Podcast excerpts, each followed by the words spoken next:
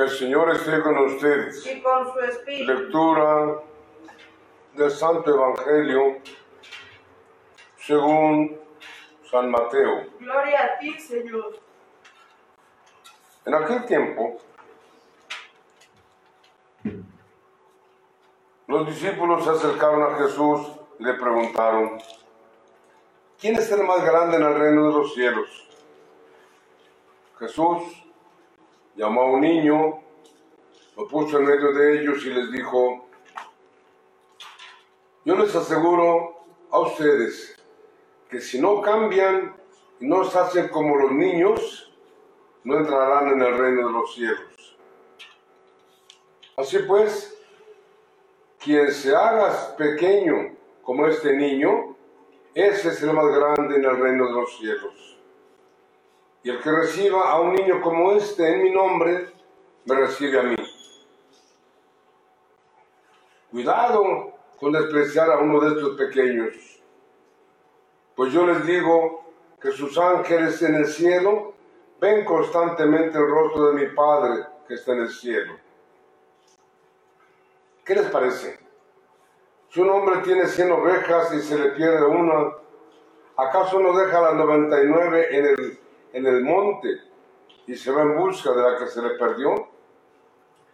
Y si llega a encontrarla, les aseguro que se alegrará más por ella que por las 99 que, se que, no se le perdieron. De igual modo, el Padre Celestial no quiere que se pierda ni uno solo de estos pequeños. Palabra del Señor. Gloria a ti, Señor Jesús. Tus mandamientos, Señor, son mi alegría. Tus mandamientos, Señor, son mi alegría.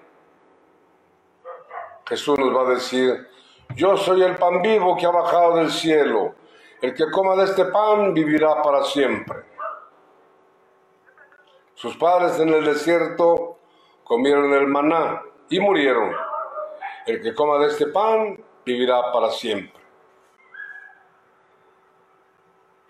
Cristo es el cumplimiento de todo el Antiguo Testamento. Él viene a dar cumplimiento, plenitud a todo lo que se había anunciado de Él, a la ley, a los profetas, a todo. Hoy la primera lectura nos, eh, nos presenta un pasaje, si ustedes quieren, simpático, o cómo se dice, pues, toma, cómete este libro, cómete este libro.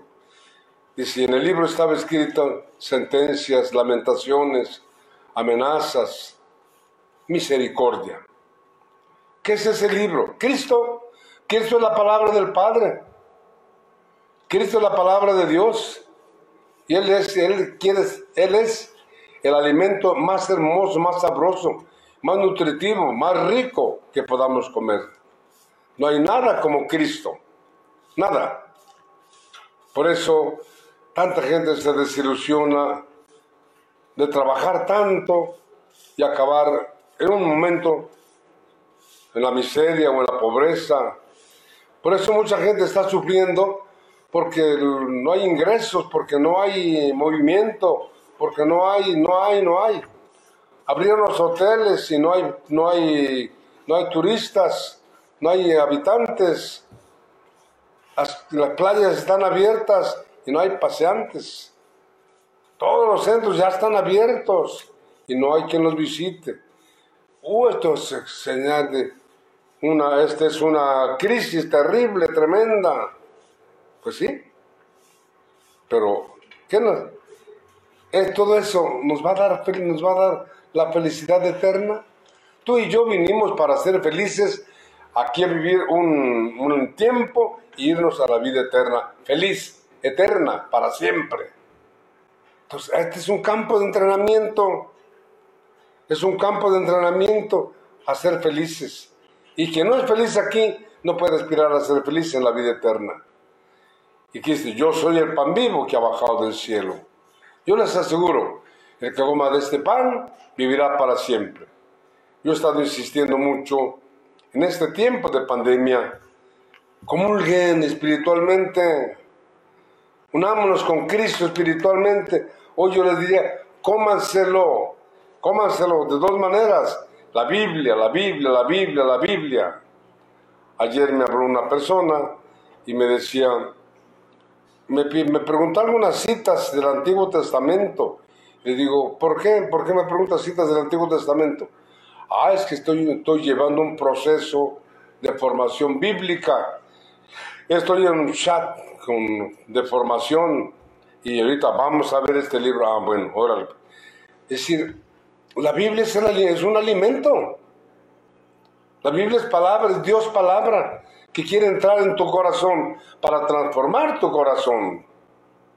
No es un sedante, no es una pastilla, no es un dolores, que también los quita. Fíjense, de veras, cuando ustedes tengan una preocupación, agarren su Biblia, abrácenla, abrácenla, díganle, Señor, ayúdame, al Señor, escúchame.